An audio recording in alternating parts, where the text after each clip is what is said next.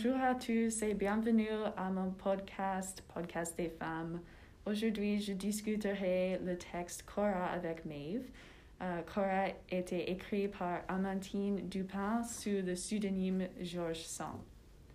Pour un petit résumé, euh, un homme qui habitait aux colonies de France est retourné en France, mais ses habits étaient étranges pour la culture française. Euh, donc, il a manqué la confiance. Euh, il a utilisé les femmes pour vérifier euh, son apparence, ses habits, et il est rencontré avec Cora, qui est une belle femme et la fille d'épicier. et il essentiel, essentiellement dépenser le reste de partie à la regarder. Donc, bonjour Mav, ou Maeve. oh mon Dieu, désolée. Bonjour. Ça va? Ça va bien, je suis fatiguée, c'est mercredi, mais ouais, toujours moi aussi. bien. ouais. Euh, je suis contente de discuter cette, ce texte avec toi. Moi aussi. Oui. Donc, euh, As-tu aimé le texte? Oui, je l'aimais beaucoup. Um, je pense que c'était intéressant de lire les textes um, depuis longtemps, comment um, like, nous interprétons les textes est très différent que les textes récents. Et je pense que Cora était écrit en, je, je ne sais pas, il y a euh, 1833. Euh, 33, oui. C'était longtemps. Oui, exact. Oui. Un vieux, un vieux texte. Exact. Oui. Um, Aimes-tu le narrateur? Um, le narrateur est quelque chose. Um, je pense que, uh, like, on déteste le narrateur um, à cause de les manières um, avec il discute les femmes, particulièrement Cora.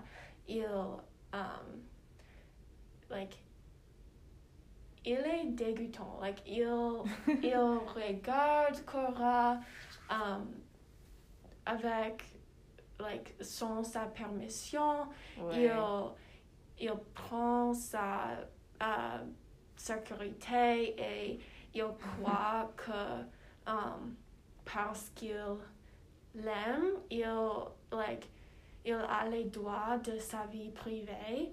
Et je Ouais. pense que um, c'était, like, ça me fait peur. Mais Ouais. aussi, je pense que nous, um, nous avons euh, besoin de comprendre que l'histoire est écrite par une femme. Donc Oui. peut-être elle écrit le narrateur dans cette manière parce qu'elle elle croit que les hommes sont invasifs et um, Oui. sexuels. Um, oui. Oui, exact. Um, je, j'ai pensé euh, premièrement euh, que peut-être euh, c'était écrit très, euh, très au passé. Oui. Et j'ai pensé, oh, c'est peut-être normal pour cette période de regarder les femmes comme ça avec de l'obsession.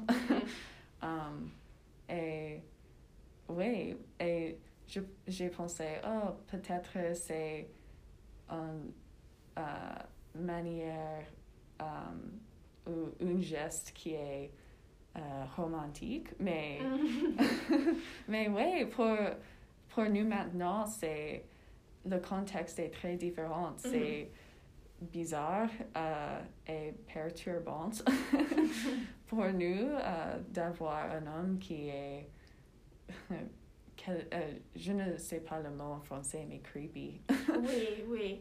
et je j'essaie de lire les textes like sans une vue euh, d'une femme du 20e siècle.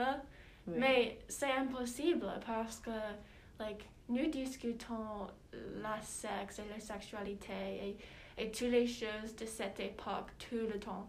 Et quand nous, nous lisons les textes qui sont au passé, like, c'est difficile de, um, like, I guess, oh, je, je- désolée, um, de me séparer de mes idées et croyances de cette époque.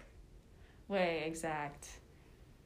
Et euh, le narrateur, ou euh, nous avons euh, mentionné que le narrateur est un homme, Mhm. ou un homme, mais euh, l'écrivain est, est une femme. Donc, euh, oui, l'interprétation euh, peut être différente Mhm. um, parce qu'elle est une femme et oui euh, parce qu'elle est une femme je pense que peut-être c'est um, une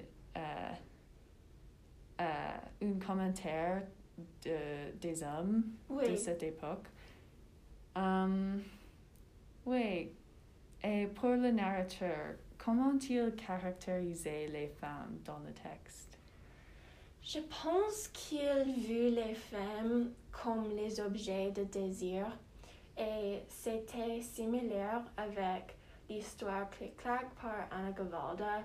J'ai analysé les deux histoires parce qu'il y a les narrateurs mâles qui um, discutent les femmes Et um, je pense que dans les deux, like, les narrateurs pensent seulement um, de comment ils peuvent obtenir les femmes. Et le verbe obtenir est pour les objets. Like, Ouais. Les humains ne peuvent pas être obtenir. Nous sommes, nous sommes, nous, nous, what's, quel est le mot? Nous propres personnes. Ouais. Um, et particulièrement dans Cora, je pense que le narrateur, euh, Georges, je pense, il est, Ouais. um, son nom est Georges. Georges vu um, Cora comme like, exotique, un objet au charme que, qui est différent que les autres femmes et um, il veut l'avoir pour Mhm. soi-même. Ouais, exact. Et euh, elle est assez ou décrit assez comme un animal qui Mhm. est exotique. Euh, pour euh, pour ou euh, nous nous ne sommes pas sûrs si elle est ou euh, comment je euh, phraser mon question? Ah, oh, merci. Um, elle est, son race n'était pas, n'est pas claire Oui, pour oui, nous. oui, je suis d'accord. Ouais. Um, um, elle est, elle a des mains pâles, mais elle est brune Cora Oui. et um, Je pense que le mot um, oriental est utilisé oui. une fois. Oui, et c'est euh, un mot que je pense que nous ne n'utilisons pas Oui, maintenant. vrai. Mais euh, au passé, c'était normal, je suppose. Mhm. Um, oui. Et. hmm.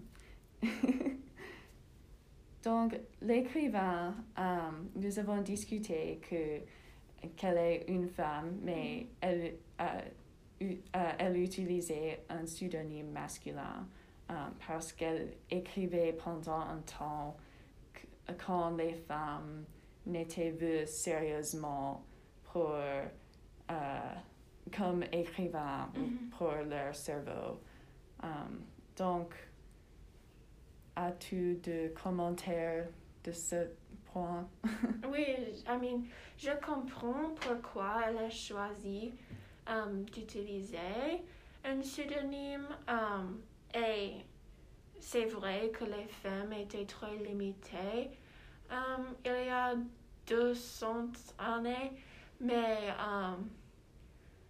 aussi, like, j'aime comment le site web nous dire que c'était un pseudonyme et um, nous sommes informés qu'elle Oui. est vraiment une auteure féminine. Je pense que um, le fait change beaucoup d'informations. Et si l'auteur est vraiment un, un homme, c'est plus problématique cette, cette histoire avec la description d'une femme. Mais Oui. oui. Je pense un peu la description de Cora est assez gentille. Um, pour, elle est décrite comme, euh, je, ne, je ne sais pas, comme une goddess peut-être. euh, Mhm. Oh, poésie. Oui. um, C'est une description physique, mais pas négative. Ouais. Ouais, exact. Mais um, c'est. Exact. Il n'y a pas de description de, de la personnalité de Cora sans que qu'elle est assez froide. Um, peut-être quelquefois. Um, et je pense que le narrateur. euh, il pense que Cora est soi-même. Euh, Mhm. Il est, ou elle est, elle n'est pas le, um, elle, elle n'est pas pour quelqu'un d'autre comme euh, l'homme, l'apprenti pharmacien qui éventuellement le mariait. Mhm. Et- Il est très jaloux. Oui, exact. Et c'est peut-être la raison que, euh, que la description de Cora, ou la seule description de sa personnalité est qu'elle est froide et euh, sans émotion de- et des choses comme ça. Oui. Um, et une dernière chose, euh, la classe dans Cora. Nous savons que Cora est la fille des- d'un épicier.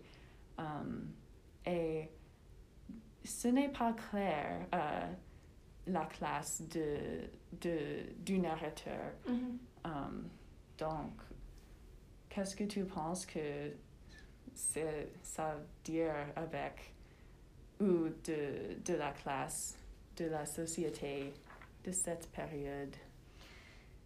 Ah, je ne sais pas beaucoup, mais je comprends que le narrateur euh, a voyagé aux îles des colonies Oui. de France et euh, il rentre chez il. Euh, donc, il doit avoir quelques argent, je suppose. Oui. Et aussi, il a l'habilité de changer ses, son apparence, ses vêtements. Oui. Euh, donc, je pense qu'il était en euh, une classe plus haute que Cora. Euh, je ne sais pas beaucoup de la société française si quelqu'un comme Cora qui est décrit comme euh, oriental, oui. si cette personne est d'une classe bonne ou mauvaise, je ne sais pas. Oui, Euh, exact. oui.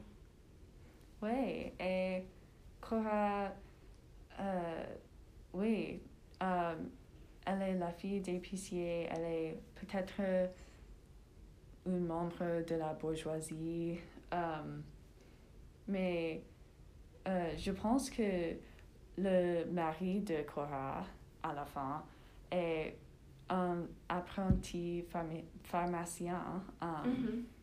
et je pense qu'il a plus d'argent et peut-être euh, il est plus haut en société de Cora et peut-être du narrateur aussi. Oui, et c'était typique pour les femmes de se marier les hommes avec argent. Oui, exact. Donc, peut-être c'est une autre raison que le narrateur l'a décrit euh, comme froide et rigide. Mhm. parce que Cora n'aime pas le, euh, le pharmacien ou ouais. Mhm. peut-être. Donc euh, merci beaucoup. Je euh, c'est une bonne conversation. Et ouais merci. Mes locuteurs et à bientôt